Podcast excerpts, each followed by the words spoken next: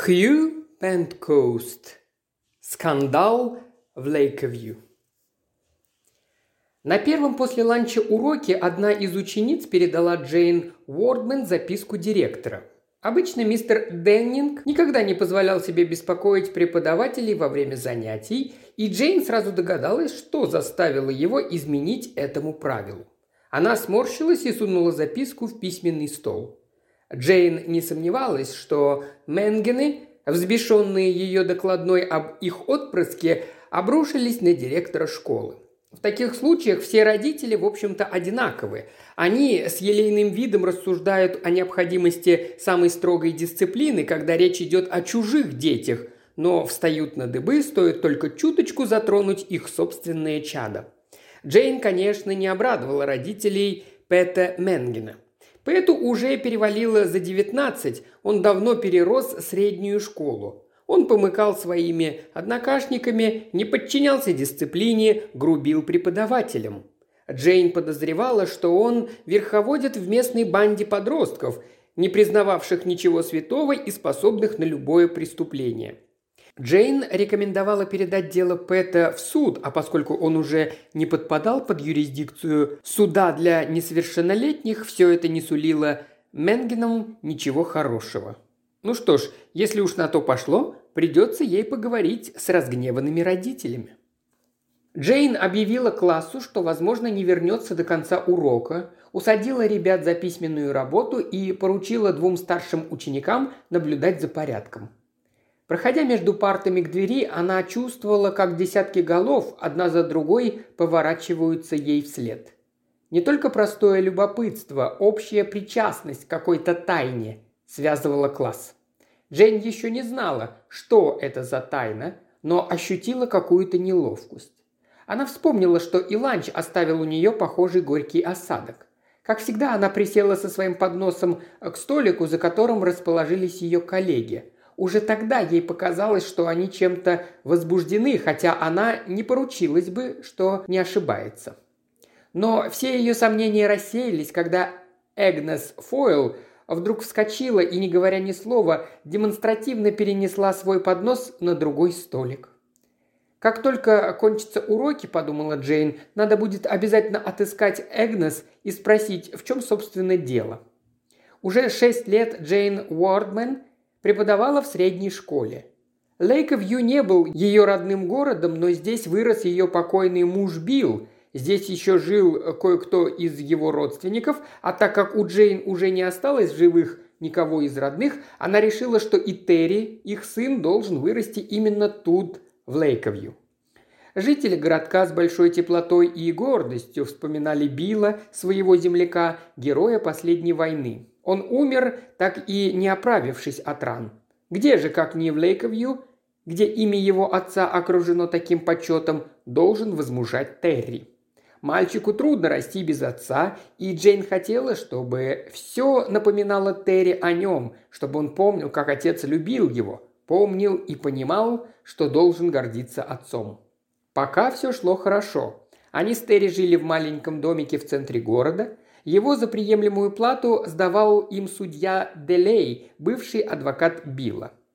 Терри учился в одной из городских начальных школ. При мысли о Терри теплая волна прихлынула к сердцу Джейн.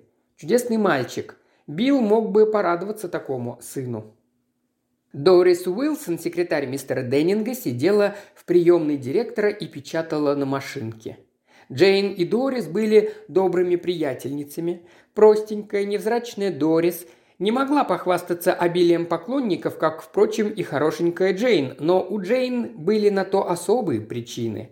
Возможно, кое-кто нашел бы это странным, но она все еще спустя шесть лет не могла забыть Билла – Любители легких побед обычно не упускают случая поволочиться за интересной вдовушкой, однако Джейн, позволив себе несколько мимолетных невинных романов, в конце концов отказалась от мысли вторично выйти замуж. Просто у нее ничего из этого не получалось. Вот почему она и Дорис почти не расставались.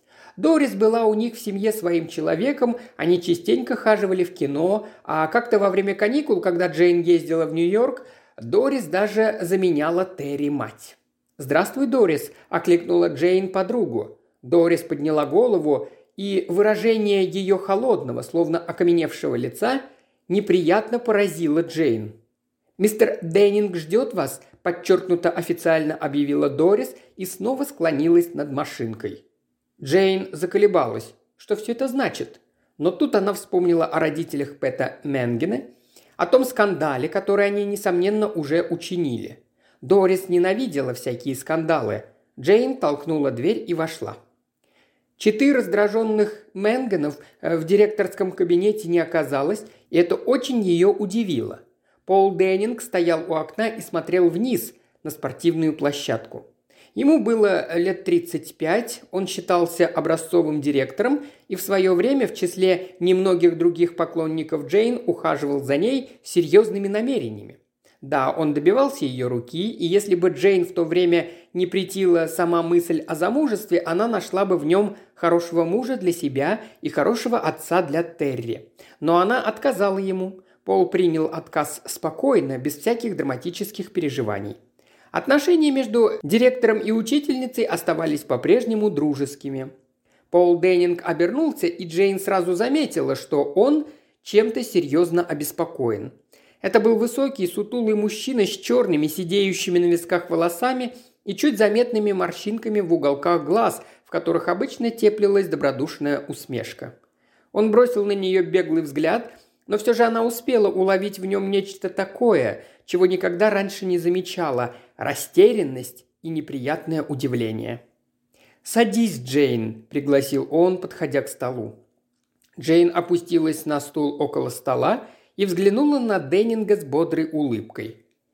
«Не думаю, что все это так уж трагично, Пол», – заметила она.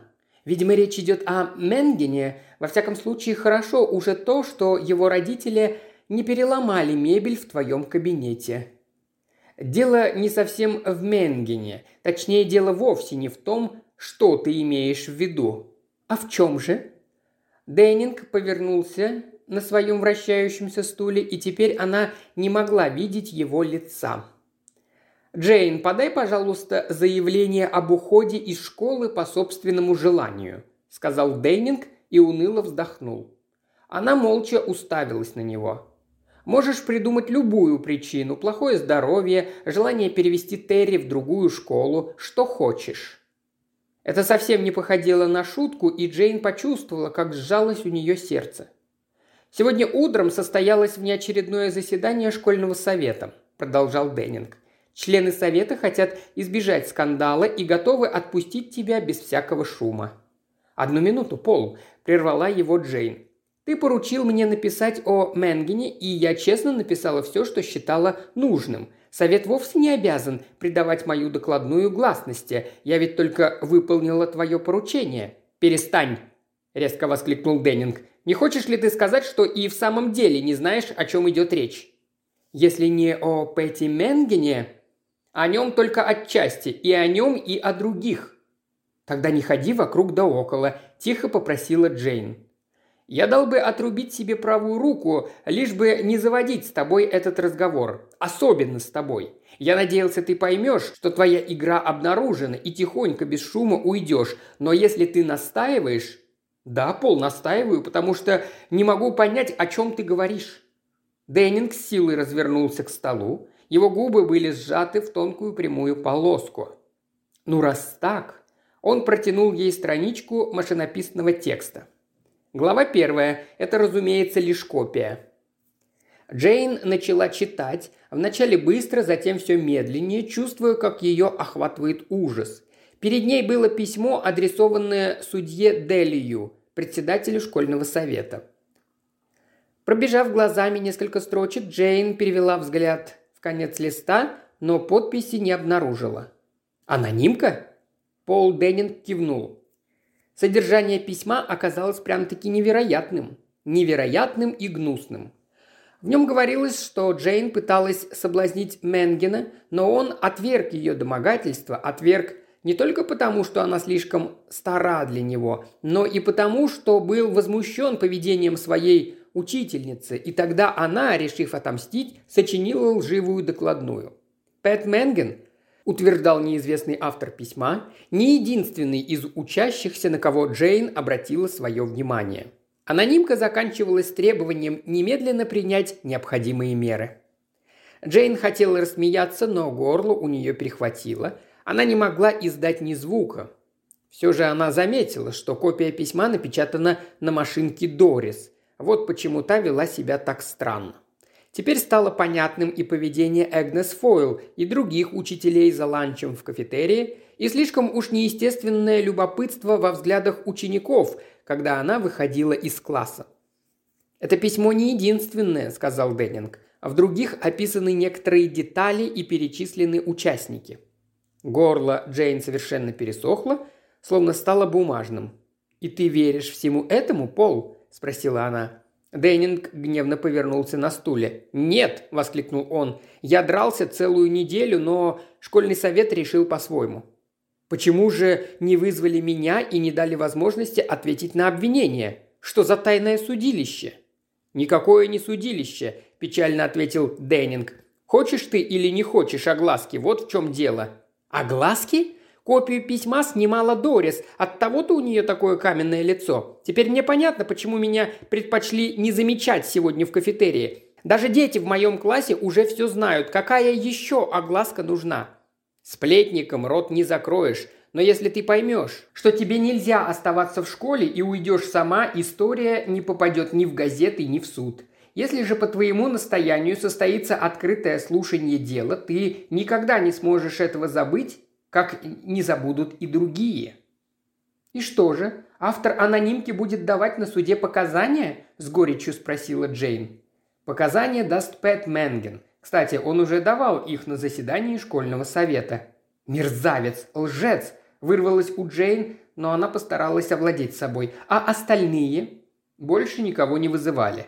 Если мы начнем вызывать всех кто упоминается в письмах, в городе разразится скандал, от которого мы никогда не оправимся. Совет надеется, к дьяволу совет! Я имею право требовать, чтобы меня выслушали. Я имею право ответить лично своим обвинителям, если только они действительно существуют. А мои коллеги-педагоги, они поддержали обвинение молодого мистера Менгена? Деннинг смущенно заерзал на стуле. Они говорят, в голосе Деннинга послышалась ирония. «Они говорят, что не допускали и мысли, и всегда считали тебя образцом морального совершенства. Однако...» «Что однако?» В свете обвинений Деннинг заговорил так, словно читал выдержку из какого-то документа. Если рассматривать в свете выдвинутых обвинений некоторые ранее известные, хотя и мелкие факты, Деннинг умолк и беспомощно развел руками – Джейн помолчала. «Конечно, я не оставлю этого дела. Уволить меня ты не уволишь. Не разрешит профсоюз учителей, во всяком случае до суда. Закон тоже на моей стороне». Пол Деннинг молча смотрел в окно. «Не забывай о Терри», – вдруг сказал он. Джейн вздрогнула, хотела что-то ответить, но не смогла. «Терри». Он сидит сейчас в классе, ни о чем не подозревая, а некоторые его школьные товарищи уже знают. «Если ты подашь заявление об уходе по собственному желанию», – продолжал Деннинг, – «вы с Терри сможете покинуть Лейковью без всякого шума. Уедете куда-нибудь и заживете тихо и мирно. Если же ты начнешь сопротивляться, газеты штата распнут тебя на первых страницах, и где бы ты ни жила, эта история всегда будет преследовать тебя и Терри. Сколько ему? Одиннадцать? Да, Джейн. Если ты и выиграешь дело, то после всей грязи, которой обольют тебя, ты не сможешь здесь оставаться. И все из-за какой-то анонимки. Джейн попыталась рассмеяться, но у нее вырвалось лишь полузадушенное рыдание. Пол Дейнинг внезапно встал и посмотрел ей прямо в глаза. «Если бы не твой сын, я бы посоветовал тебе драться, но если есть что-то такое...» Джейн гордо подняла голову. «Ты хочешь сказать, если в моем преступном прошлом есть что-то такое, что подтверждает обвинение, вроде того, что ты поцеловал меня, когда я отказалась выйти за тебя замуж, или вроде того матча по борьбе, который пытался устроить со мной на переднем сиденье своего автомобиля Джордж Хэмфри, когда я совершила ошибку и согласилась пойти с ним в кино. Ты это имеешь в виду, Пол? Да, – уныло согласился Деннинг. «Знаешь, я не хочу давать тебе никаких советов. Одно скажу. Подумай о Терре. Обстановка несколько осложнилась». «Ничего себе! Несколько!» За советами юридического характера ты всегда обращаешься к судье Делею, так? Если не ошибаюсь, он был адвокатом Билла и его душеприказчиком. На твоем месте я бы обратился к нему. Он твой друг и вовсю старался скомпрометировать свидетельские показания. Джейн вспомнила едва ли не последние слова Билла. Он уже умирал в больнице. Эду Делею ты можешь доверить даже свою жизнь. Он хороший и верный друг. Поговори с Делеем, продолжал настаивать Пол. Можешь два дня не приходить в школу. Ну, заболей, что ли, а тем временем все обдумай и реши. Мне кажется, именно из-за Терри ты должна уйти и потихоньку уехать. Но если ты решишься драться...» Деннинг глубоко вздохнул. «Если ты решишься драться, я с тобой. Хотя бы это стоило мне должности». Этого Джейн не ожидала. «Спасибо, Пол, спасибо», – сказала она с напускной бодростью, а в действительности готовая вот-вот разрыдаться – и быстро поднялась со стула. «Ты, конечно, не разрешишь мне закончить сегодня урока. Опасность заражения...» «Джейн, прошу тебя». Она вышла в приемную, но, встретив жалостливый взгляд Дорис, вспыхнула от гнева. «Я скажу сторожу, чтобы принес тебе пару бутылок дезинфицирующего средства». «О, Джейн!» – простонала Дорис и, заливаясь слезами, бессильно уронила голову на машинку. Злость Джейн как рукой сняло, она шагнула к подруге. «Извини меня, Дорис, нервы у меня сегодня разыгрались. Я не хотела тебя обидеть». Джейн положила руку ей на плечо. Дорис отшатнулась, словно обожженная. «Не смей ко мне прикасаться!» – крикнула она. «Не смей!» Пораженная, Джейн молча глядела на нее. Эд Делей вырос в Лейковью – окончил здесь начальную среднюю школу и отсюда же уехал в университет на юридический факультет. Настоящий стражил Лейковью, он хорошо знал всех, кто проживал в городе при нем или при его отце. Это был полный человек лет 50, добродушный на вид, но с удивительно проницательными глазами. Отец Эда был адвокатом семьи Билла, и Эд после кончины отца унаследовал все его дела – Старший Делий до самой смерти был судьей в Лейковью. Сын занял его место. Джейн доверяла Эду, однако он не особенно ей нравился. Она находила, что он слишком уж оригинальничает, его шуточки казались ей чересчур двусмысленными, а его постоянное подчеркивание, что он годится ей в отцы, в конце концов просто назойливыми. И все же сегодня ей не терпелось повидать его. «Я понимаю, Эд, всю трудность вашего положения», – заявила она с места в карьер. «Как председатель школьного совета вы несете ответственность перед родителями. Но вместе с тем вы мой адвокат и душеприказчик Билла, и это налагает на вас определенные обязанности по отношению ко мне». Пока Джейн говорила, Деллей не спускал с нее внимательно голубых глаз, словно изучал ее, и Джейн показалось, что в них уже нет былого восхищения – Выставив вперед солидное брюшко, он раскачивался на отчаянно скрипевшем стуле. В руках он держал носовой платок из белого полотна и время от времени вытирал им ладони. «Знаешь, Джейн, давай разберемся по порядку. Школьный совет еще не суд, но мы призваны защищать подростков». «От меня?» – с негодованием воскликнула Джейн.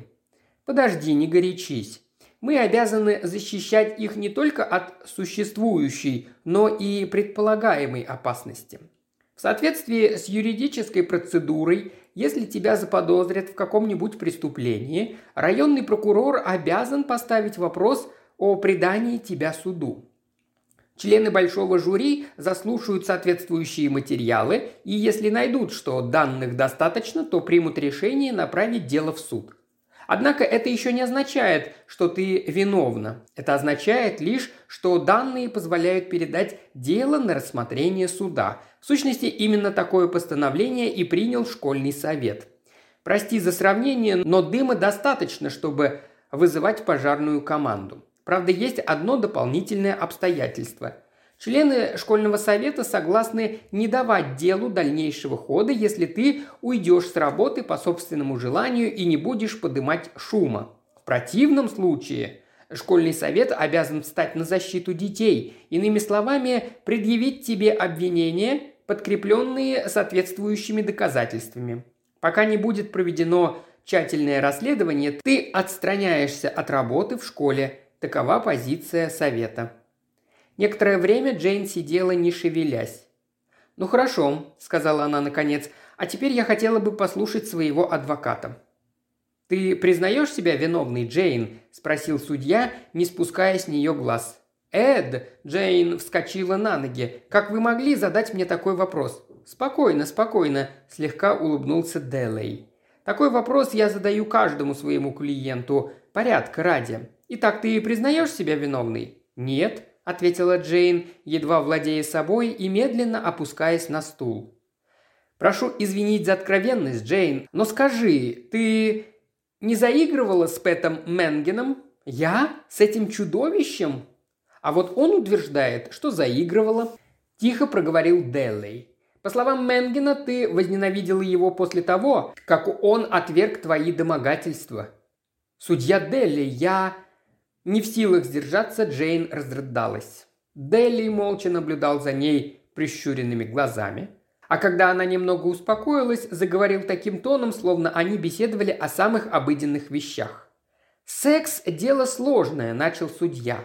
«Для большинства людей ничего необычного в этом нет, но есть и такие, кого нормы не устраивают. Встретив женщину, которая, как ты, была когда-то замужем, а теперь одинока, они заранее предвкушают легкую победу. Ты улыбнулась самым невинным и дружеским образом, а они воспринимают твою улыбку как призыв к более смелым действиям. Стоит тебе потанцевать с кем-нибудь из них, и они готовы биться об заклад, что ты прижималась к нему и тем самым поощряла к дальнейшему. Ну а если ничего такого про тебя нельзя сказать, начинаются разговоры, ломается, мол, недотрогу из себя корчит. Ты, Джейн, красивая женщина, была замужем, а сейчас одинока, так что пересудов тебе не избежать. Ты вот отрицаешь все обвинения, но кто-то дурно истолковал твое хорошее дружеское отношение, а может и возненавидел тебя, когда ты ответила на его домогательство решительным «нет». И теперь ты оказалась в тупике. Можешь хоть до скончания века или пока в аду не станет холодно, как в Арктике, отрицать все, что на тебя возвели, но к тому времени, когда выяснится, что ты не виновата, в городе уже не останется ни одного человека, который бы не сомневался в тебе. Да, Джейн, тебя могут оправдать по суду, но ничего не смоет с тебя пятна, если ты понимаешь, о чем я говорю». «Да, понимаю», – прошептала Джейн. «К тому же ты не должна забывать о Терри. Представляешь, что его ждет? Дети будут глумиться над ним. Чем эта твоя мамочка занимается с Пэтом Менгеном? Ему придется то и дело пускать в ход кулаки, найдутся сумасшедшие мамаши, они запретят своим доченькам даже подходить к нему. Яблоко от яблони недалеко падает, будут говорить они. Да, Джейн, я готов держать пари, что добьюсь своего оправдания в суде. Но стоит ли тебе ради этого нести расходы и немалые? Пойми меня правильно, я имею в виду вовсе не свой гонорар. Присяжные могут сказать невиновно, и все же до конца дней своих вы с Терри будете с ног до головы испачканы грязью». Дели помолчал, снова вытер руки платком и продолжал. «Как твой адвокат и как твой друг, я советую тебе подать заявление об уходе и незаметно уехать вместе с сыном». После долгого молчания Джейн ответила нечто такое, что крайне удивило судью. «Прежде чем решить, сказала она, – «я должна посоветоваться с Терри». «С одиннадцатилетним мальчиком?» «Иногда мы взрослеем раньше времени, а сейчас речь идет в такой же мере о его жизни, как и о моей. Слухи же распространяются, это заметно по поведению людей, преподавателей, Дорис Уилсон, моих учеников. Возможно, и Терри не остался в неведении. У него, быть может, уже сложилось определенное мнение, и я должна считаться с этим. Джейн встала. «Могу я снова зайти к вам завтра утром?» «Конечно, конечно, дорогая», – ответил судья, продолжая наблюдать за ней прищуренными глазами. «Поверь, Джейн, лучшего совета я не могу тебе дать при всем желании. Спасибо». На своей маленькой машине Джейн приехала на Эльм-стрит, где находился их дом. Эта улица всегда казалась ей уютной и дружелюбной, но сейчас все окна и двери были наглухо закрыты для нее, и все обитатели улицы повернулись к ней спиной. Возможно, это была только игра воображения. Подъехав к дому, Джейн увидела Терри. Он сидел на верхней ступеньке крыльца.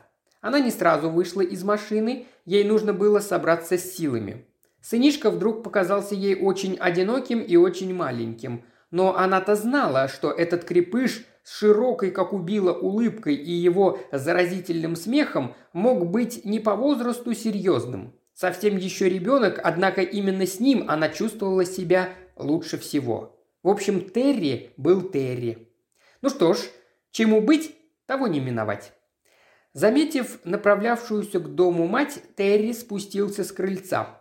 Еще издали она увидела, что он чем-то взволнован и сердце у него тревожно дрогнуло. Неужели он знает? «Привет, ма!» – сказал он. «Привет, дорогой. Хорошо, что ты вернулась. Не знаю, что и делать». «Делать? Что тебе нужно делать, Терри?» «Ничего не могу понять. Вернулся домой и увидел приколотую кнопкой к нашей двери вот эту штуковину. Не хочется даже показывать». Мальчик вынул из кармана куртки смятый клочок бумаги и подал матери. Едва взглянув на нее, Джейн почувствовала приступ тошноты. Это был грубый, примитивный рисунок ногой женщины.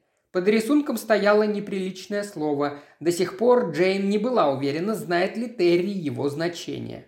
Однако теперь, по выражению его лица, она поняла, что знает, и ей сразу показалось, что и Эльм-стрит, и их домик завертелись вокруг нее в головокружительном танце. «У тебя могут быть Неприятности из-за этого, ма?» Откуда-то издалека донесся до нее голос Терри. «Тебя могут арестовать?» Всего лишь несколько часов назад Джейн и сама задавала себе этот вопрос. Пообедать она решила где-нибудь за городом, потому что собственный домик казался ей сейчас аквариумом, в котором ее и Терри, словно золотых рыбок, рассматривают все местные жители. В соседнем городке она знала небольшой придорожный ресторанчик – куда вряд ли успели докатиться слухи. Они заняли столик в уютном уголке большой, обставленной по-старинному комнаты с огромным камином у дальней стены. Кроме них тут было еще человек шесть, но никто не обратил внимания на интересную даму с подростком. Джейн не притронулась к еде, и Терри наконец проговорил. «Ты, мама, уж лучше бы сказала, что тебя беспокоит, ведь дело не только в рисунке, правда?» И она все рассказала ему, как могла просто и откровенно. Широко раскрыв округлившиеся глаза, Терри молча выслушал ее, а потом твердо сказал. «Значит, будем драться с ними, мама. Заставим их взять все обратно. Заставим их посадить в тюрьму Пэта Менгена и всех, кто распространяет такие враки». Потом Джейн рассказала, какие советы дали ей Пол Деннинг и судья Делей. Терри долго молчал, а когда заговорил, Джейн почувствовала материнскую гордость.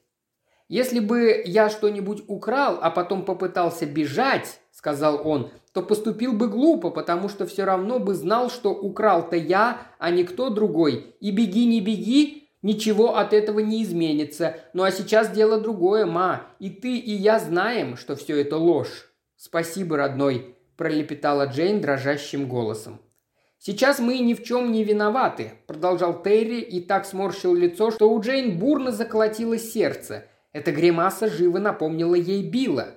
«Ах, как мне хочется подраться с ними, ма! Как хочется подраться!» Джейн с трудом подавила желание схватить Терри в объятия и расцеловать. Она понимала, что ему будет неловко. «Мне тоже хочется дать им бой, Терри», – сказала она со слезами на глазах. «Только, только давай подумаем еще а утром окончательно решим. Давай, ма. Я на все согласен, ты ведь знаешь, а все-таки те, кто заварил эту кашу, не должны выбраться из нее невредимыми». Эта фраза заставила Джейн улыбнуться сквозь слезы. «Не должны, не должны», – подтвердила она. Покинув ресторанчик, они пошли на стоянку машин к своему автомобилю. Джейн уже усаживалась за руль, когда что-то привлекло ее внимание – Неподалеку, удерживаясь на широко расставленных ногах, сидел на мотоцикле человек. На нем было черное кожаное пальто, черный шлем. Большие шоферские очки закрывали лицо. Стоянка была освещена плохо. Опознать мотоциклиста Джейн не могла, но что-то подсказывало ей, что это Пэт Менген. Он и члены его банды часто носились на мотоциклах по Лейковью и соседним городкам. Впрочем, она тут же упрекнула себя за чрезмерную подозрительность. Терри она решила ничего не говорить. Джейн вывела машину на дорогу в Лейковью, сразу же инстинктивно взглянула в боковое зеркальце и с тревогой обнаружила, что мотоциклист едет вслед за ними, ярдах в двадцати. «Терри?» «Дама?» «Ты заметил на стоянке мотоциклиста?» «Ага, только издалека. Мне показалось, что это Пэт Менген. Сейчас он едет за нами. Пожалуй, я замедлю ход и пропущу его вперед». «И он замедляет ход», – ерзая на сиденье, сообщил Терри. Джейн почувствовала страх. Дорога по Лейковью была малолюдной, и она решила, что остановится у первого же освещенного дома и позвонит в полицию. «Ма!» В голосе Терри звучали нотки испуга. «Теперь их двое. Второй мотоциклист ждал на обочине. А вот еще один». Джейн силой нажала на акселератор, и маленькая машина рванулась вперед, словно пришпоренная. Джейн снова посмотрела в зеркало. Теперь их преследовало четыре фары, а затем появилась и пятая. «Чего они хотят от нас, ма?» Джейн взглянула на сына. Он побледнел, но в его блестевших глазах читалось все то же мужество. «Не знаю. Я хочу остановиться у первого освещенного дома, а ты продолжай наблюдать за ними через заднее окно». Машина уже неслась со скоростью 60 миль в час, когда Терри предупредил ее. «Один хочет обогнать нас». В ту же минуту мимо них с ревом пролетел мотоцикл. Чье-то лицо в огромных очках уставилась на Джейн, и пронзительный голос бросил гнусное слово. То самое, что было нацарапано на найденном Терри рисунке. За первым мотоциклистом промчался второй, потом третий, четвертый. Они проносились, чуть не задевая машину, и каждый выкрикивал это отвратительное слово. Джейн била нервная лихорадка. Огоньки задних подфарников четырех мотоциклов впереди нее на большой скорости огибали излучину дороги, а пятый неотступно следовал за машиной. Джейн уже не могла бы остановиться, но когда машина пролетела по излучине, огоньки впереди исчезли. «Мама, они уехали!» – закричал Терри. Однако в следующую минуту Джейн с горечью поняла маневр своих преследователей. Выключив фары, они затаились на обочине дороги, а как только машина миновала это место, опять увязались за ней. И снова началась отвратительная игра. Один из мотоциклистов догонял Джейн, прилипал к окну автомобиля, пронзительным голосом выкрикивал гнусное слово и уносился вперед. Затем то же самое проделывал второй, третий, четвертый, пятый. Вцепившись в рулевое колесо, с трудом переводя дыхание, Джейн следила только за тем, чтобы не сбить кого-нибудь из них, и все приближалось к обочине. «Мама!» – внезапно взвизгнул Терри. Какая-то сила вырвала у нее из рук рулевое колесо. Джейн не заметила, как оказалась на бровке дороги. В следующее мгновение машина пробила сделанное из рельсов ограждение и полетела под крутой откос. Джейн инстинктивно потянулась к Терри, хотела прикрыть его собой, но все потемнело у нее в глазах. Откуда-то издалека до Джейн донесся умоляющий голос Терри. «Мамочка, мамочка, очнись, прошу тебя!» Джейн лежала на чем-то мягком и удобном. От острой боли раскалывалась голова, во рту ощущался странный привкус. Впрочем, она тут же узнала вкус коньяка. Джейн открыла глаза и увидела, что комната залита мягким, спокойным светом. Затем в поле ее зрения оказалось лицо Терри. «Алло!» Прошептала она. «Ну и перепугала же ты меня, ма», – сказал Терри и, повернувшись к кому-то, добавил. «Все в порядке, мистер Бомонд. Мама очнулась». Коричневая драпировка закрывала огромное от пола до потолка французское окно. Против кушетки, где лежала Джейн, над большим камином из булыжника, висела картина Пикассо или отличная копия с нее. «Еще немножко коньяку, миссис Уордман», Думаю, все кончится благополучно. Но мы все же вызвали врача. Джейн повернула голову. У ее ног в профиль к ней стоял один из самых красивых людей, каких она когда-либо встречала. Его голова походила на золотоволосую голову Аполлона с древнегреческой монеты. На нем был пиджак из дорогого серого твида, шею обвивал яркий шарф. Джейн показалось, что он говорит с чуть заметным оксфордским акцентом. «Бомонд?» Она попыталась припомнить это имя, но все еще затуманенное сознание отказывалось ей помочь. «По-моему, я отделалась испугом», — сказала она, — «но, вероятно, капелька коньяку». На лице Бомонда появилась до странного горькая улыбка. Он взял со столика графин, наполнил небольшой стаканчик и повернулся, чтобы передать его Джейн. Молодая женщина едва сдержала крик ужаса. Другая половина лица Бомонда представляла что-то страшное. Левый глаз со злобным прищуром смотрел откуда-то сбоку. Щеку и часть челюсти покрывал сплошной шрам. Масса красных, белых и пурпурных мышечных волокон. Красивое когда-то ухо было обезображено. «Ну что же, кричите, кричите, если вам хочется», – гневно сказал Бомонд.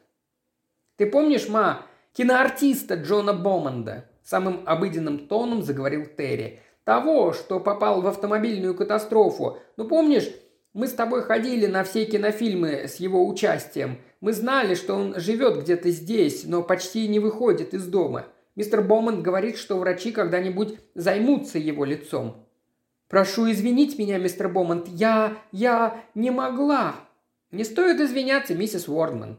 Так бывает с каждым. Хрипло ответил Бомонт и посмотрел на Терри. Для этого ему пришлось повернуться, и Джейн снова увидела его профиль. Тот самый, от которого в недолгие годы карьеры Бомонда в Голливуде сходили с ума едва ли не все женщины Соединенных Штатов. С каждым, за исключением этого мальчугана, он был первым человеком, первым с той поры, когда это случилось, который не вздрогнул, увидев меня, и вел себя так, словно он ничего не заметил. «Мистер Бомонд слышал, как наша машина слетела с шоссе», – пояснил Терри. «Его дом почти у дороги. Он прибежал и нашел нас». «Ваша машина чудом не перевернулась, даже стекла уцелели. Я решил, что вас можно перенести ко мне». Джейн вспомнила рев мотоциклов, ухмыляющиеся лица в огромных очках, гнусное словечко. «Терри рассказал мне, что произошло сегодня с вами, миссис Уортман», Снова послышался ясный, сильный голос Бомонда. По-моему, он с первого взгляда проникся ко мне доверием. И еще никогда и ничто так не радовало меня, как это. Вы смогли бы опознать кого-нибудь из бандитов?» Джейн отрицательно покачала головой. «Должен сказать, что я вполне согласен с Терри, хотя вы и не спрашивали меня». «Согласны с Терри?» «Да», – резко сказал Бомонд. «Драться без всяких компромиссов, без уступок. Драться!» В это мгновение, словно по тщательно разработанной программе, послышался звон разбитого стекла, коричневая драпировка на огромном окне вздулась, и из-под нее выкатился большой булыжник. Чей-то голос снаружи несколько раз подряд нараспев повторил все то же грязное словечко. «Погаси-ка свет, Терри!» – тихо распорядился Бомонд. «Выключатель на стене слева от меня». Электричество погасло, но комнату освещал свет луны, проникавший сквозь окно в противоположной стене. Джейн ясно видела Бомонда. Высокий и стройный, он стоял и прислушивался. Визгливый голос хулигана снова выкрикнул то же слово. Бомонд пересек комнату и подошел к двери, возле которой стояла большая глиняная ваза. Из нее торчал зонтик и несколько тростей. Он выбрал тяжелую палку из терновника с большим набалдажником. «Советую вам драться, миссис Уордман», – заметил Бомонд с горьким смешком, подставляя лунному свету изуродованную половину лица. «Может быть, я припугну их вот этим?» – добавил он и вышел, хлопнув дверью. Минуту спустя Джейн услышала скрип гравия на дорожке и широкие шаги, направлявшиеся туда, откуда доносился визгливый голос. Как только в саду раздался стук захлопнувшейся двери, голос умолк. Не переставая прислушиваться, Баумант прошел по дорожке ярдов 15, когда тишину вечера разорвал грохот заведенного мотоцикла. Незваный гость умчался. Он был один. Только один из всей банды осмелился появиться тут. Бомонт остановился, крепко сжимая трость, задыхаясь и дрожа от ярости. Ведь и ему еще не так давно приходилось выслушивать и глумливые, и злобно торжествующие голоса. Они то спрашивали, как теперь пойдут у него дела с прекрасным полом, то утверждали, что он был пьян, когда его машина свалилась под откос в Калифорнии и превратила его в урода. Голоса людей, твердивших, будто он наркоман. Голоса людей, как бы с соболезнованием, а в действительности с какой-то ненавистью, сообщавших. Все время собиралась навестить тебя, милый, но я так ужасно занята, так ужасно занята с этими пересъемками и костюмами для моего нового фильма. Никто, кажется, не хотел верить, что катастрофа произошла из-за неисправности в моторе. Никого, кажется, не волновало, что думает и что переживает тот, кто некогда был Джоном Бомондом. Их интересовало только его обезображенное лицо. Подобные типы ничем не отличались от мучителей Джейн Уордман – и те и другие глумились с безопасного расстояния. Все, что произошло сегодня вечером, напоминало ему о его собственных страданиях и вызвало холодную ярость. Боумонт уже хотел вернуться, но увидел яркие фары приближающейся машины. Очевидно, приехал доктор. Имя постоянного доктора семьи назвал ему Терри. Стивен Грант принадлежал к содружеству быстро исчезающих врачей-универсалов. Мягкий, Вечно переутомленный человек лет 60, он стал такой же непременной принадлежностью Лейковью, как вязы и дубы на улицах городка. Он принял половину жителей Лейковью при их появлении на свет Божий, знал все их достоинства и недостатки и искренне считал, что они, в общем-то, неплохой народ. Даже такой привычный к болезням и смерти человек, как доктор Грант, не смог сохранить самообладание при взгляде на Бомонда. Смущаясь и сочувствуя, он все время отводил глаза в сторону. «Я знал, что вы проживаете где-то здесь, мистер Бомонд, но не имел удовольствия познакомиться с вами». «Ну, положим, удовольствие сомнительное», – пробормотал Бомонд. «Не бойтесь взглянуть на меня, доктор. Мой дорогой сэр, я ваша пациентка в доме». Бомонд провел доктора в гостиную и зажег свет. Джейн сидела на кушетке, крепко прижимая к себе Терри. «Удрал, как только услышал мои шаги», – сообщил Бомонд, отвечая на вопросительный взгляд Джейн. «Доктор Стив», – заговорила Джейн, – «Терри сказал мне, что он попросил мистера Бомонда позвонить вам, но у меня не было уверенности, что вы приедете». «Как тебе не стыдно, Джейн?» – воскликнул доктор, пододвигая стул к кушетке. «Доктор Грант – человек школьного совета», – пояснила Джейн, бросая взгляд на Бомонда. Рука Бомонда с зажигалкой. Он как раз хотел закурить, замерла на полпути. Если бы я знал об этом, то, пожалуй, не позволил бы доктору Гранту войти в мой дом. Послушайте, мистер Бомонд, доктор, у вас есть пациентка, и я советую вам заняться своим делом, резко прервал Бомонд. Он пересек комнату и отдернул драпировку с разбитого окна. «Готов спорить, что это окно стоило вам кучу денег», – заметил оказавшийся рядом Терри. «Да, немало». «Скажите, мистер Бомонд, а вам удалось увидеть его?» «Нет, он успел удрать». Прошло еще несколько минут, и доктор Грант поднялся со стула. «Должен сказать, что тебе невероятно повезло, Джейн», – сказал он. Прими успокоительное и постарайся уснуть. Вот и все.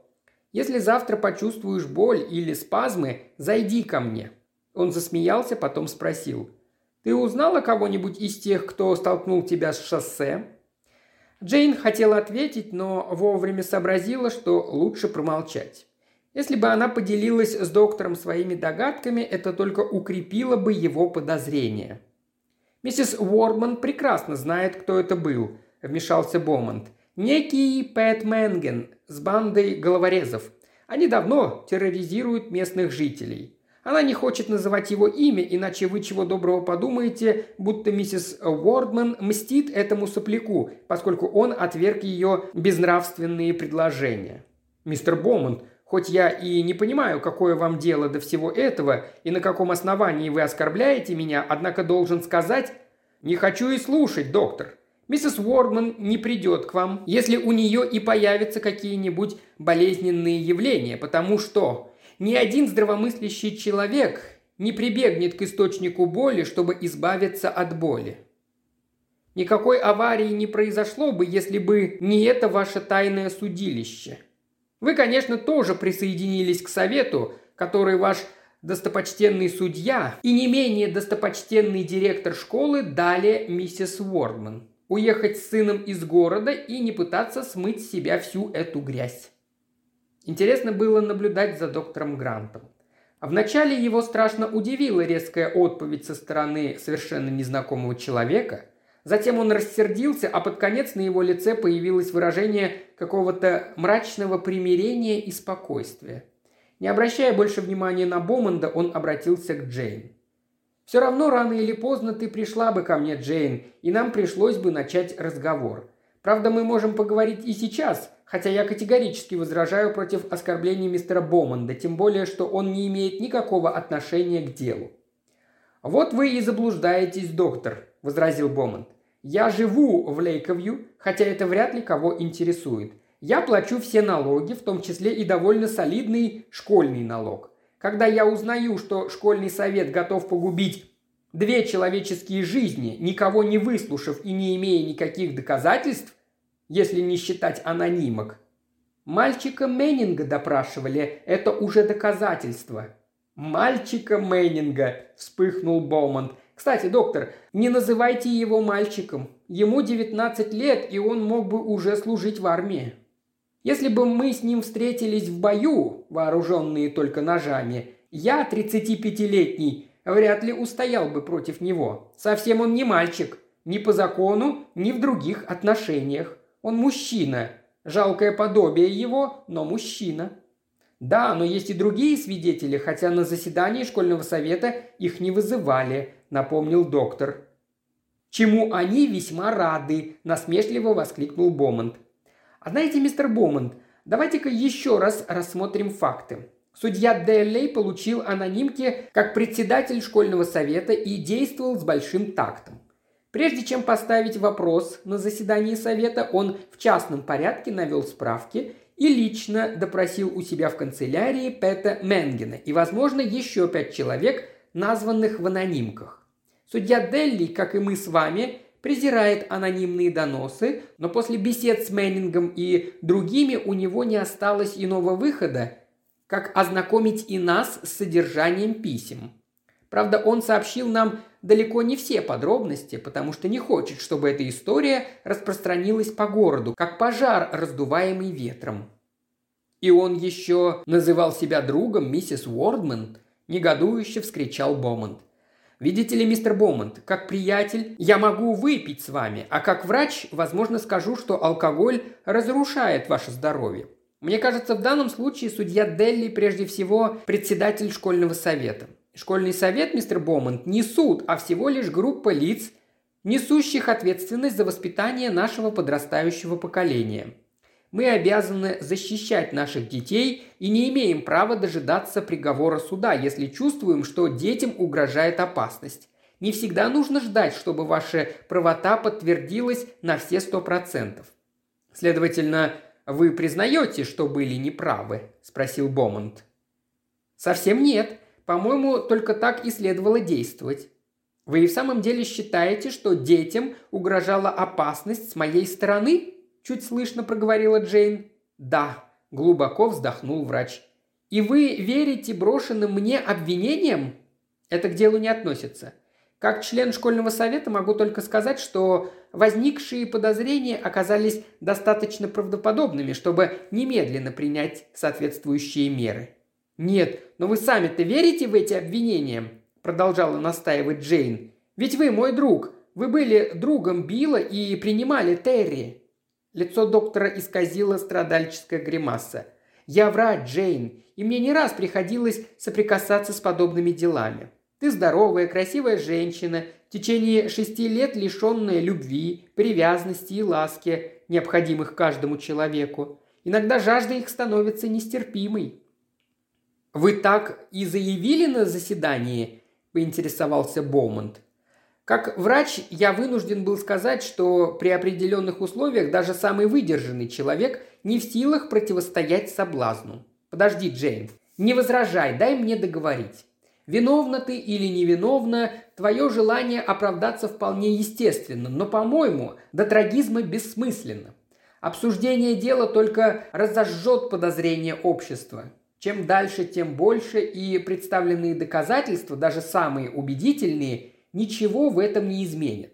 Разумеется, ты можешь сколько угодно оспаривать обвинения, однако это обойдется тебе и Терри так дорого, что лучше уж смириться с несчастьем, оставить работу, уехать подальше и тихонько зажить новой жизнью. Что позволит школьному совету выйти из этого некрасивого положения, в которое он сам себя поставил, добавил Бомонд а опозоренные Джейн и Терри будут изгнаны из города на основании одних лишь анонимок и показаний отъявленного мерзавца. И показаний еще пяти свидетелей, которых судья Делли вызовет, если его вынудят. «А кто они? Кто эти пять свидетелей?» – спросила Джейн. «Я не знаю их и очень рад. Судья Делли не назвал фамилий, и они останутся в тайне, если не возникнет крайняя необходимость. Какой смысл пачкать еще пять семей, если результат будет один и тот же? Доктор устало взглянул на Бомонда. «Я значительно старше вас, мистер Бомонд, и в свое время, к сожалению, сделал открытие, что законное возмущение, хотя и полезно в качестве встряски, но совершенно непрактично в качестве оружия». Он снова перевел взгляд на Джейн. «Если хочешь, я отвезу тебя и Терри домой. Насколько я понимаю, ваша машина не в порядке. «Нет-нет, доктор», – быстро сказал Бомонд. «Вам нельзя появляться вместе Джейн. Чего доброго, господин анонимщик добавит вашу фамилию к своему тайному списку похотливых старых козлов. Я сам отвезу Джейн домой и постараюсь защитить ее от булыжников и оскорблений. Однако завтра, доктор, берегитесь. Я не усвоил вашего циничного урока о вреде законного возмущения, так что, возможно, и вы, как член школьного совета, окажетесь в неприглядном положении. Джейн Уордман просыпалась медленно, чувствуя, как в окно ее комнаты проникает яркий солнечный свет. На этот раз она не испытывала столь знакомого желания быстро подняться, позавтракать с Терри и отправиться на работу – Постепенно она припомнила все случившееся. Некоторое время она лежала без движения, уставившись в потолок и чувствуя себя так, словно ее избили до синяков и забросили грязью. Факты. Факты? Факт состоял в том, что друзья отвернулись от нее. Друзья вроде Дорис Уилсон, испугавшиеся даже ее прикосновения. Вроде Пола Деннинга, хотя он мужественно предложил ей свою помощь вроде судьи и доктора, которых она до последнего времени считала бастионами своей безопасности. Никого у нее не осталось, только незнакомый озлобленный человек с изуродованным лицом, только он в минуту горя протянул ей дружескую руку и открыто высказал, хотя и отчасти переполнявшее ее негодование. Вчера вечером Бомонд привез ее и Терри домой – он все понимал, был мягок и в то же время не скрывал своего возмущения. Но если даже и сегодня он не откажется от намерения помочь ей, что в конце концов он может сделать? Доктор Грант ясно обрисовал обстановку. Общество предпочитает спасти от позора шесть семей, даже если они не правы, чем одну, хотя бы и правую. Джейн чувствовала, как слабеет в ней воля к борьбе. Какой смысл драться, если победить нельзя – если победить нельзя. Джейн встала, приняла душ и оделась. Некоторое время она медлила выходить из комнаты, страшась наступления той минуты, когда она скажет Терри, что решила отказаться от борьбы. Дверь в кухню была закрыта. Так Терри обычно делал выходные дни, когда завтракал раньше Джейн. Джейн открыла дверь и вошла. Джон Бомонд сидел за кухонным столом и улыбнулся ей из-за чашки с кофе. «Доброе утро!» – бодро поприветствовал он ее. Он сидел боком, отвернув изуродованную половину лица. Джейн почувствовала благодарность. Она не ждала от Бомонда помощи, но одно его присутствие действовало как-то успокаивающе. Он по-прежнему верил в нее, а ведь Джейн видела, что все шарахаются от нее, словно от прокаженной. Терри священно действовал у кухонной плиты над яичницей. «Мистер Боман всю ночь продежурил у дома, не выходя из машины», – сообщил он. «Не мог же я не пригласить его позавтракать, правда?» «Правда, правда. Мистер Бомонт, неужели была необходимость?» «Я коллекционирую булыжники и рисунки троглодитов», – бесстрастно отозвался Бомонт. «Садись, мамочка, сейчас я налью тебе кофе». Немножко растерянная Джейн присела к столу напротив Бомонда. «Прежде чем вы снова приметесь размышлять», – заговорил Бомонд, – «я, с вашего разрешения, попытаюсь угадать, о чем вы думаете. На вас, несомненно, подействовали разглагольствования вашего добренького доктора. Друзей у меня не осталось. Мисс Уилсон, мои коллеги, директор, судья, доктор – все отвернулись от меня. Горожане, конечно, горой станут на защиту чести и достоинства шести семей. На моей же стороне никого, если не считать какого-то захудалого актеришки. Ну как, я угадал? Поразительно, мой дорогой Холмс. Джейн попыталась улыбнуться.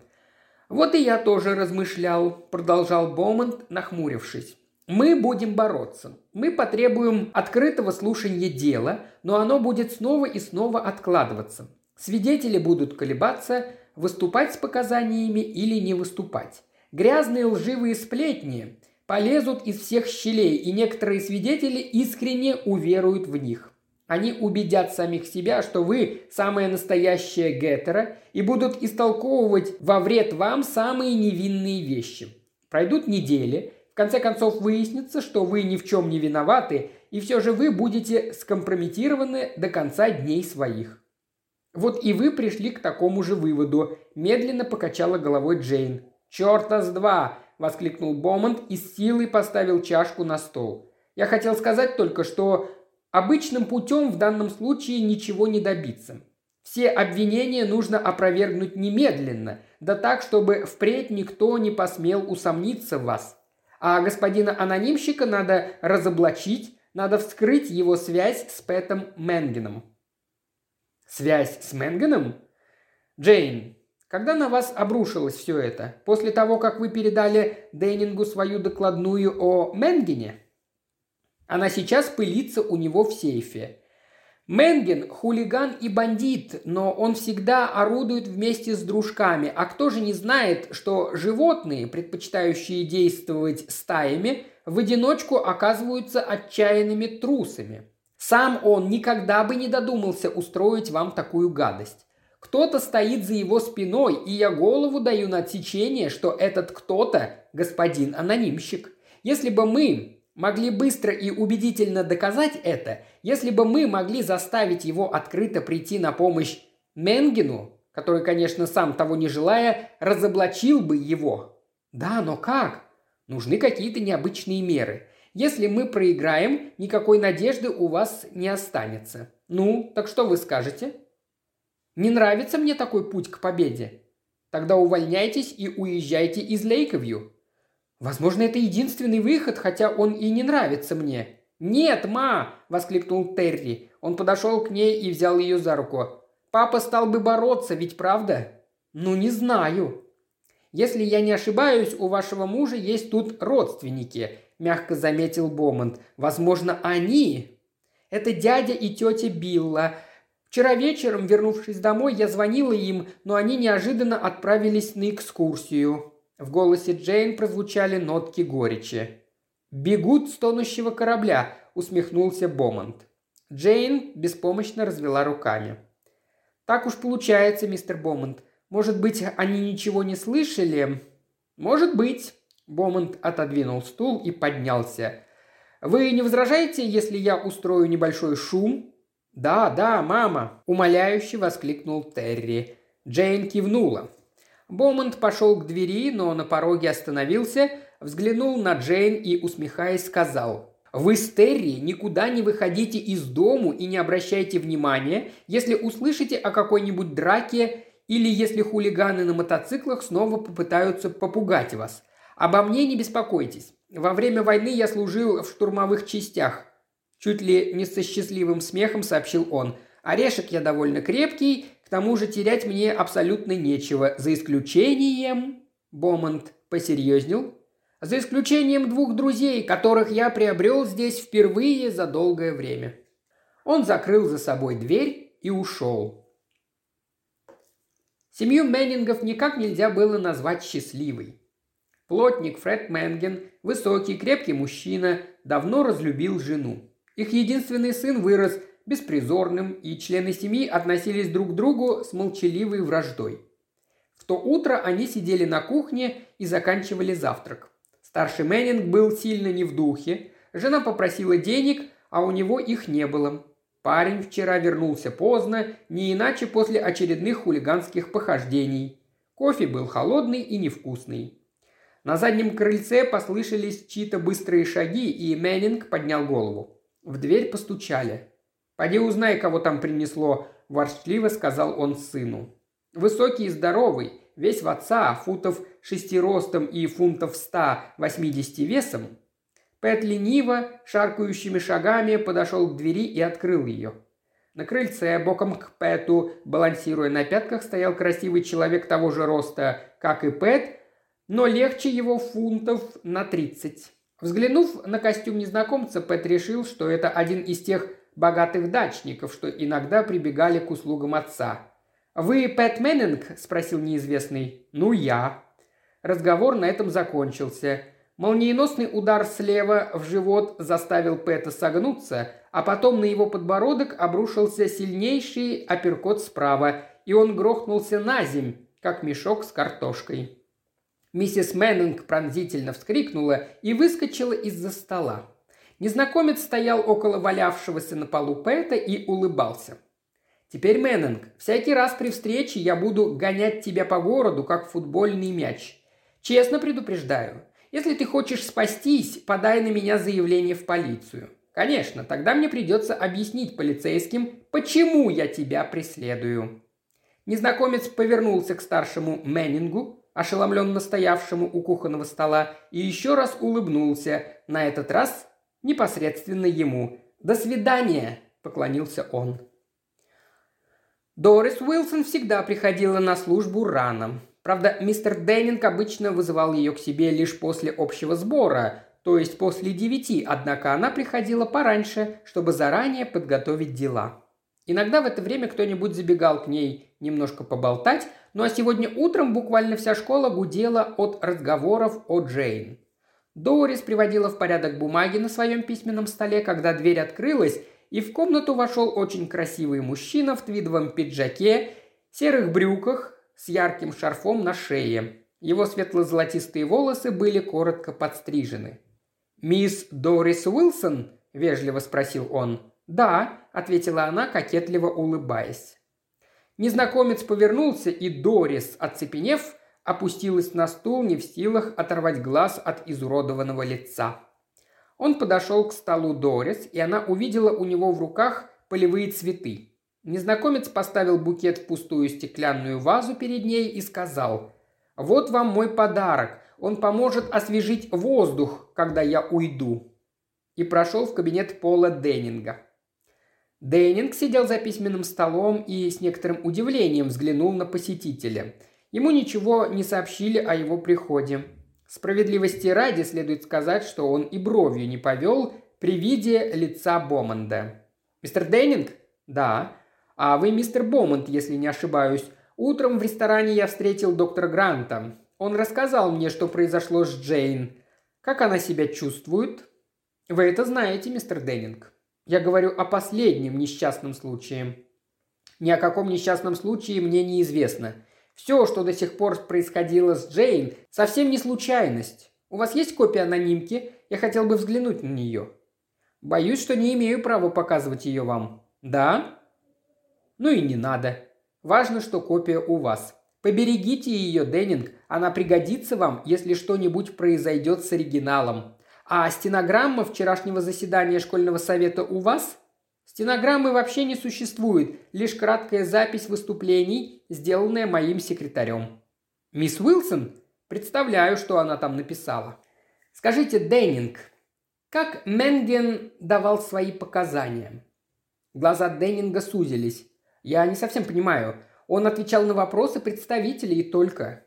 Вы отлично меня понимаете. Следовательно, Менген еще до заседания рассказал все судье Делию, а на заседании судья лишь задавал ему вопросы, так? Да. И я нахожу, что судья поступил абсолютно правильно. Его вопросы позволяли Менгену говорить только о себе, не упоминая других. Дели заранее объяснил это членам школьного совета, и они его поддержали.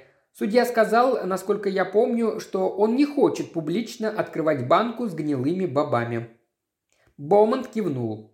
«Мистер Деннинг, если вас не затруднит, подойдите к окну». Они вместе подошли к окну, выходившему на спортивную площадку, где в ожидании звонка толпилось несколько сот подростков. В дальнем углу стоял Пэт Менгин, окруженный шестью ребятами младшего возраста. «Предположим, я подойду сейчас к Менгину и собью его с ног», обратился Боумант к Деннингу. «Не рекомендую, он сумеет постоять за себя. Спасибо за совет. Но как вы будете обязаны поступить в подобном случае?» «Вызову полицейских и потребую, чтобы вас арестовали». «Это действительно ваша обязанность?» «Строго говоря, не моя, а школьного совета, от имени которого я действую в обычной обстановке». У Боманда заблестели глаза. Он посмотрел директору прямо в лицо. «Да, но сейчас, в связи с делом Джейн, создалась довольно сложная, я бы даже сказал, деликатная обстановка, не так ли? Возможно, вы найдете более целесообразным, прежде чем вызвать полицию, посоветоваться с председателем школьного совета и предоставить ему, если он пожелает, взять ответственность на себя, а?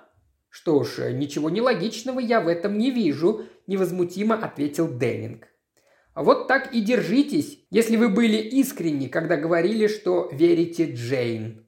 Улыбка Бомонда стала еще шире. «Рекомендую, мистер Дейнинг, побыть у окна. У вас прям-таки место в ложе». Спустя две минуты Бомонд уже пересекал спортивную площадку, направляясь к Менгену. Школьники расступились перед ним, образуя постепенно расширяющийся проход к ограде, у которой бездельничали Менген и шестеро его дружков. Менген заметил его, как заметили и остальные. По их поведению было видно, что он рассказал им о своей первой встрече с Бомондом. Бомонд остановился в нескольких шагах. «Я тебя предупреждал, чем будет кончаться каждая наша встреча», – сказал он. «Ага, но тогда ты успел ударить первым. Сейчас дело обстоит маленько по-другому, красавчик». «Вы как, все вместе будете драться или только ты один?» – мило улыбнулся Бомонд. «Я и один управлюсь», – крикнул Менген и бросился на него. Бомонд легко, словно балетный танцор, отскочил в сторону. Он нанес серию быстрых ударов, а когда Менген попытался обхватить его, несколько раз с такой силой опустил кулак на подбородок парня, что, казалось, в воздухе прозвучали револьверные выстрелы. Менген ничком упал на землю. Боумонт взглянул на его друзей. Внезапно они вновь превратились в перепуганных детей, и ему стало жаль их. Вы не дали ему возможности защищаться!» Пятясь, крикнул один из них. «Ну уж извините, ребята, во мне теперь заговорил актер, пусть и плохой, и я не могу отказать себе в удовольствии процитировать из Ричарда Третьего. «Господа, дарить сегодня я не расположен».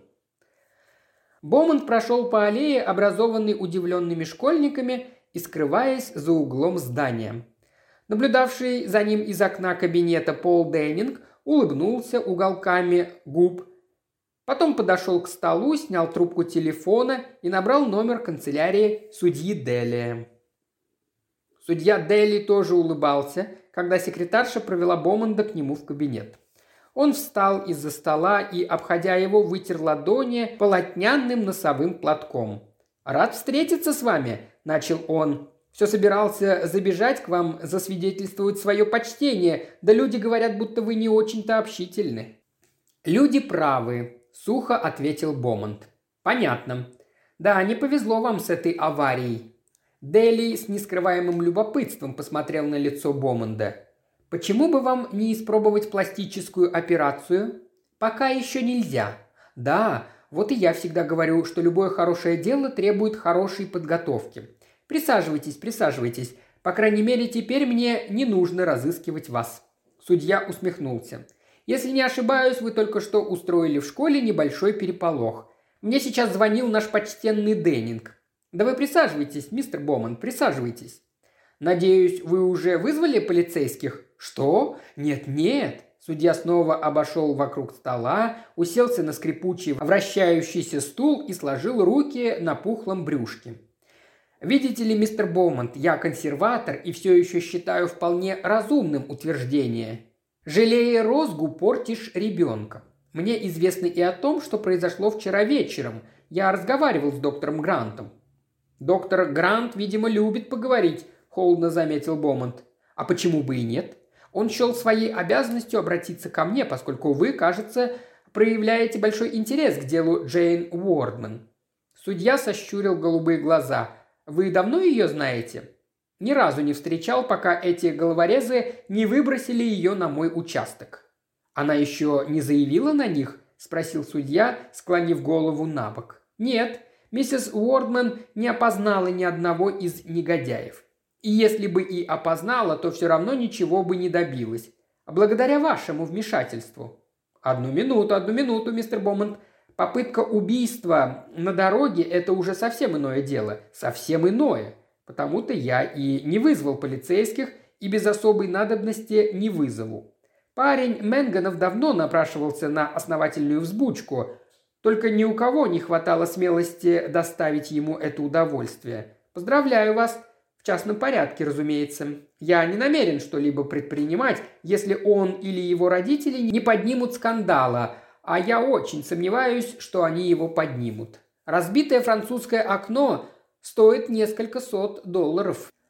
А вы не очень-то следуете велениям закона, судья. Тайное расследование – нежелание признать факт избиения в общественном месте. «Вам не терпится угодить за решетку?» – засмеялся судья. Представьте себе. Ничего не понимаю. Глаза судьи округлились. Я хочу, чтобы где-то и что-то было записано.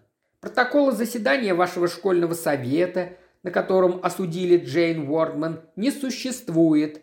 Доказательства, если они вообще имеются, погребены в вашем письменном столе. Джейн написала докладную о Менгене. Никто не принял никаких мер, зато сразу же поползли грязные слухи о самой миссис Уордман. Судья Делли, я хочу зафиксировать все это в каком-то документе. Если меня арестуют за избиение молодого Менгена, я объясню суду, почему сделал это, и тогда, возможно, вам придется выступить с открытым забралом. И первое, что я потребую после ареста, это вашего самоотвода от вмешательства в мое дело, даже в стадии дознания. Уже сейчас вы слишком много скрываете из того, что касается молодого Менгена». Улыбка медленно сползла с лица судьи. А вы, Бомонт, ведете не очень тонкую игру и оказываете Джейн медвежью услугу. Не в ее интересах придавать эту историю широкой огласке. «Что вы предприняли, чтобы разыскать автора анонимки?» – спросил Бомонт. «Ничего», – спокойно ответил судья. «Почему?» «Потому что это безнадежно. Гладкая бумага, конверт с напечатанной маркой.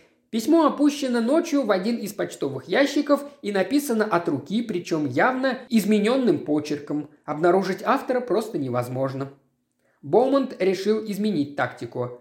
Вы разговаривали с Менгеном с глазу на глаз перед тем, как вызвать его на заседание школьного совета.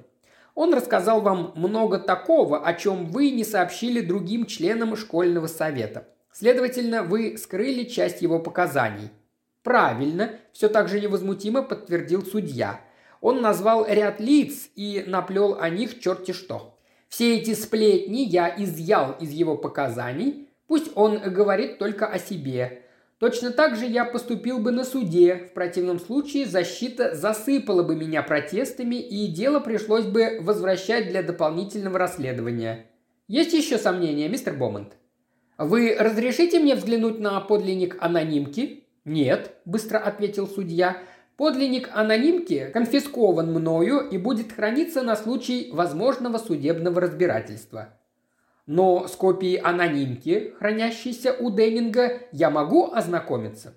Судья заколебался и после некоторой паузы с не совсем естественной улыбкой ответил Строго говоря, вы не имеете права и на это, поскольку письмо зачитывалось на закрытом заседании. Однако, уж если вы подозреваете какое-то жульничество, я склонен ответить «да».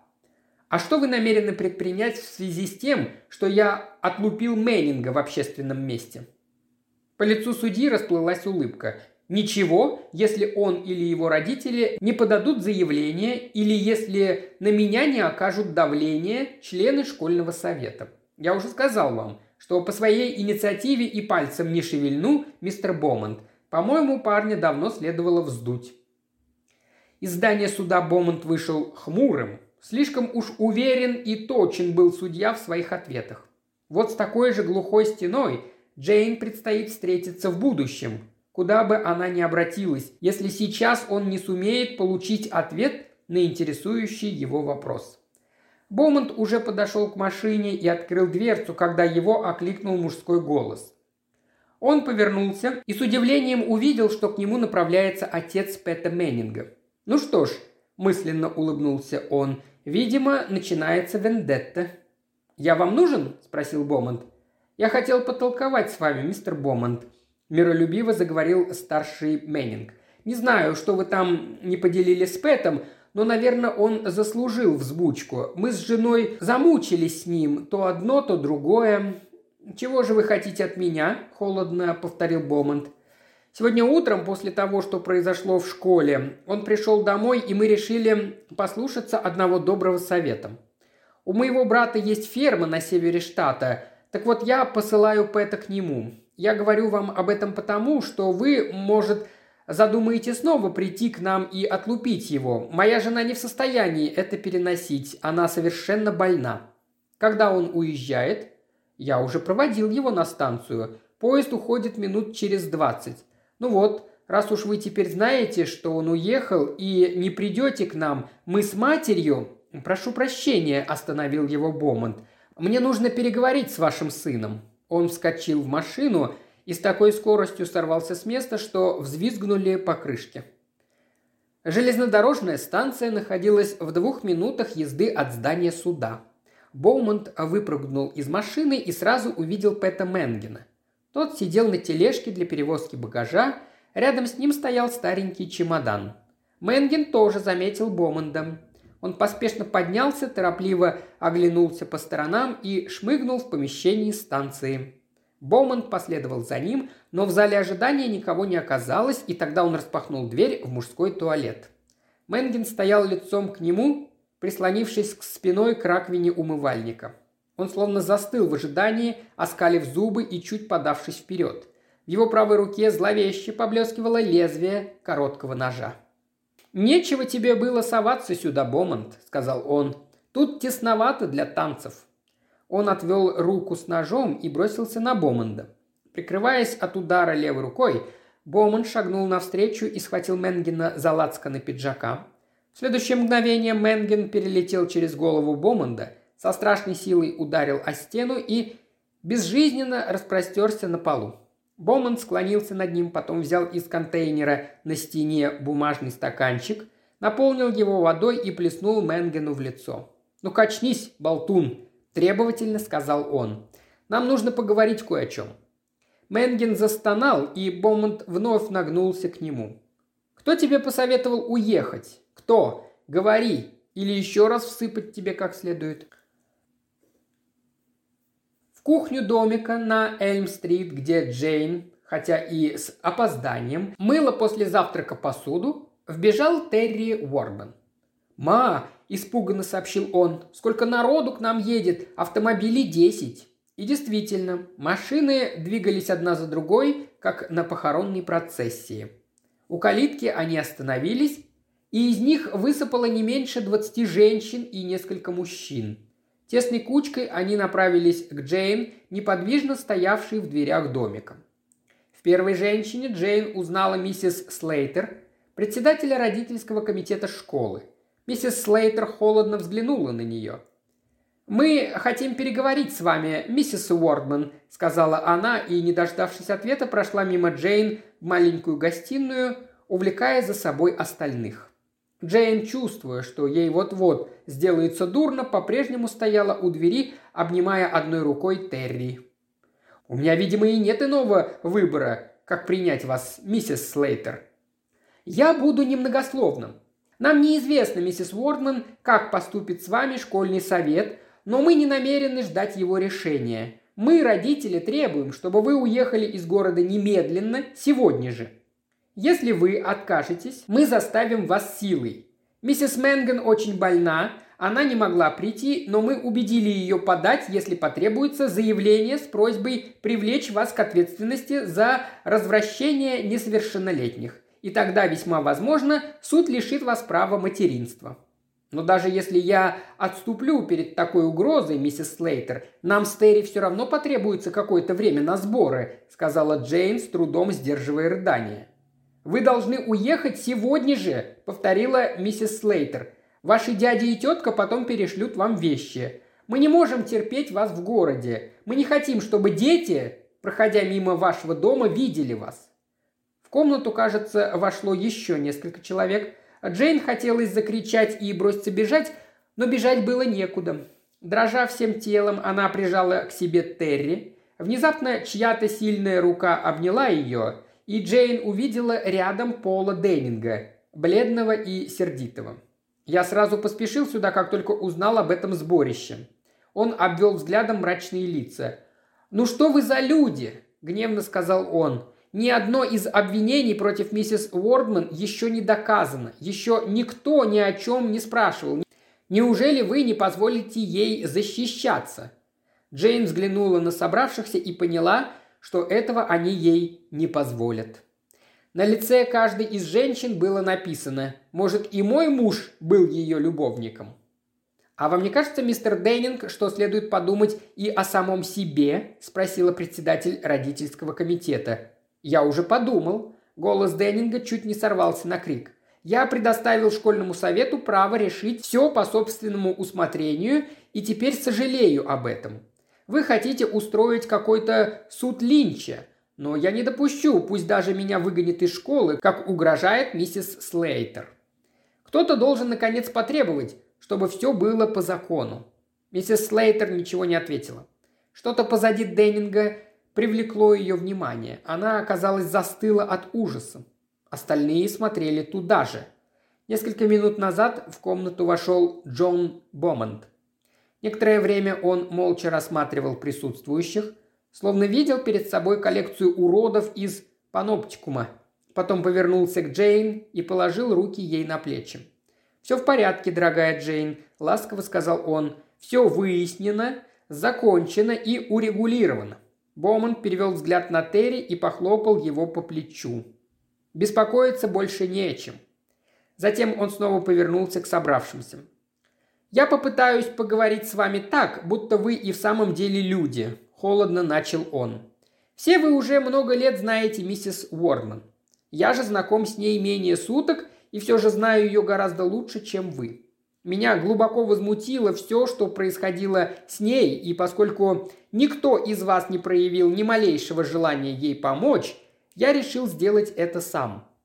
Могу сообщить для сведения, что я тоже местный житель, как и вы. Подобные обвинения против невиновного человека, а я верил, что миссис Уордман невиновна, верил, может быть потому, что в отличие от некоторых ее друзей, не торопился признать ее виновной. Подобные, говорю, обвинения обычно представляют собой акт мести со стороны потерявшего благоразумие человека. Таким человеком мог бы быть Пэт Мэннинг – ведь миссис Уордман написала о нем докладную, и если бы ей дали ход, Мэннинг угодил бы в тюрьму. Но мне показалось, что для Мэннинга все это слишком уж ловко обделано. Да, он мог э, бросать камни, мог выкрикивать грязные оскорбления и еще как-нибудь в том же роде использовать свои скудные способности, но задумать такой удар и рассчитать все его последствия он, конечно, не мог. Вот почему я был уверен, что кто-то воспользовался докладной, чтобы оказать на Мэннинга давление и заставить его распустить гнусную сплетню. Искать долго не пришлось, поскольку не так уж много людей имело доступ к докладной. Мистер Пол Деннинг, его секретарша мисс Уилсон и члены школьного совета. Докладная огласки не придавалась, никаких мер по ней не было принято. Таким образом, вырисовывалась довольно ясная картина. Какой-то подлец, добиваясь определенной цели, оклеветал миссис Уорман. Не представляло особого труда напасть на след этого человека. Им мог быть только тот, кто имел возможность влиять на ход и развитие событий, кто, скрыв докладную, мог в обмен потребовать от свидетеля нужных показаний. Тот, кто якобы получил анонимные письма, отказался привлечь меня к ответственности, хотя я избил учащегося на школьной спортивной площадке. Отказался потому, что если бы учащегося вызвали в суд, он мог бы невольно разоблачить этого человека. И все же он не избежал разоблачения. Пэт Мэннинг сейчас дает полицейским подробные показания. «Судья Делли?» – прошептала Джейн. «Вполне логично», – согласился Бомонд, «потому что он, выдавая себя за друга, мог влиять на ход событий в угодном ему направлении». Бомонд повернулся к Джейн. «Но я ошибался. Судья Делли действительно ваш друг, очень хороший друг. Теперь я убежден, что он не мог действовать иначе. Возьму на себя смелость предположить, что и он по своей инициативе пытался распутать клубок. «Спасибо», – сказал кто-то. Джейн оглянулась. У дверей стоял судья с суровым, спокойным лицом. «Я чуть было не упустил из виду один очевидный факт», – снова заговорил Бомонд. «Отказ. Ведь во всей этой истории был только один отказ. Отказ, с которым не мог согласиться человек, получивший его. И какой же план он придумал? Вначале облить Джейн грязью, а затем разыграть героя, которому в конце концов Джейн с благодарностью отдаст свою руку и сердце. Милый, добрый мистер Деннинг, достопочтенный директор, защитник принципов честности, справедливости и благородства. Бомонд бросил быстрый взгляд на Деннинга, тот стоял не шевелясь, словно парализованный. Миссис Уордман не хотела выйти замуж за Деннинга, и он решил вынудить ее. Получив от нее докладную о Мэннинге, он убедил этого придурковатого хулигана, что миссис Уордман ненавидит его за то, что он, видите ли, отверг ее грязные домогательства. Под влиянием нашего благородного героя Мэннинг ухватился за эту версию, рассчитывая таким образом выпутаться из всех неприятностей. Затем наш герой сочинил и послал анонимке упомянув в них первые пришедшие на ум имена, и в том числе, возможно, имя вашего супруга, мадам председатель. К счастью, судья Делли не обнародовал его сочинение, выжидая, как будут развиваться события. И кто же, по-вашему, струсил и разоблачил себя после того, как я начал кое-что предпринимать? Конечно же, он, наш герой. Он немедленно позвонил Мэннингам и уговорил их отправить своего блудного сына из города. Естественно, он не посмел объяснить, почему он так заинтересован в этом фокусе с исчезновением. И мистер Менген, ничего не подозревая, по простоте душевной, рассказал мне, что он решил последовать доброму совету. Я успел перехватить молодого Мэннинга на станции. Между тем наступило время, когда наш герой решил исполнить свой коронный номер. Он выступил в защиту миссис Уордман перед этим высоким собранием и даже заявил о своей готовности потерять ради нее работу. Разве после этого она могла бы сказать ему «нет»? Бомонд быстро повернулся к Деннингу. «А теперь, мой дорогой фарисей, убирайтесь. Вас ожидают полицейские. Да поторапливайтесь, не то мне придется уступить своему желанию и преподать вам еще один урок, которого вы не забудете всю жизнь». Боман снова повернулся к группе пораженных людей. «И вы все убирайтесь отсюда. Можете не извиняться. В действительности это никто из вас не сожалеет о случившемся. Если бы я только мог...» Боман задохнулся от ярости и отвернулся. Медленно и молча все стали покидать дом. Сдерживая слезы, Джейн прижимала к себе Терри. Наконец, в комнате, кроме них, остались только Бомонд и судья. «Значит, вам все-таки удалось выбить признание из Пэта Менгена?» – благодушно осведомился Делей. «Нет, зачем же? Мне удалось его убедить, правда, с помощью единственного языка, который он понимает, и каким я, к счастью, владею». «Сегодня утром я понял, что вы подозреваете меня», – улыбнулся судья. понял и задумался, чем все это кончится. Он подошел к Джейн и положил руку ей на плечо. «Все же несколько друзей, Джейн, и друзей хороших у тебя осталось. Сразу же после ланча я созываю внеочередное заседание школьного совета. Я намерен кое-что заявить на нем и хочу говорить в твоем присутствии». «Ну, мне пора», — сказал Бомонд. «Подождите!» – воскликнула Джейн. «Должны же вы дать мне возможность?» «Это вы дали мне возможность сделать нечто хорошее, и я прошу вас принять мою признательность. Впервые почти за два года я выполз из своей норы. Прошу вас, не уходите», – настаивала Джейн. «Пожалуйста, не уходите, мистер Бомонд», – присоединился к ней Терри. Бомонд испытывающе взглянул на Джейн. «Только потому, что я немножко помог, вы вовсе не обязаны. Знаю. Я знаю, Джон». Бомонд долго смотрел на нее, затем глубоко вздохнул и, обращаясь к Терри, широко улыбнулся. «Ну, а как насчет чашечки горячего кофе, шеф?» «Мигом!» – радостно воскликнул мальчик.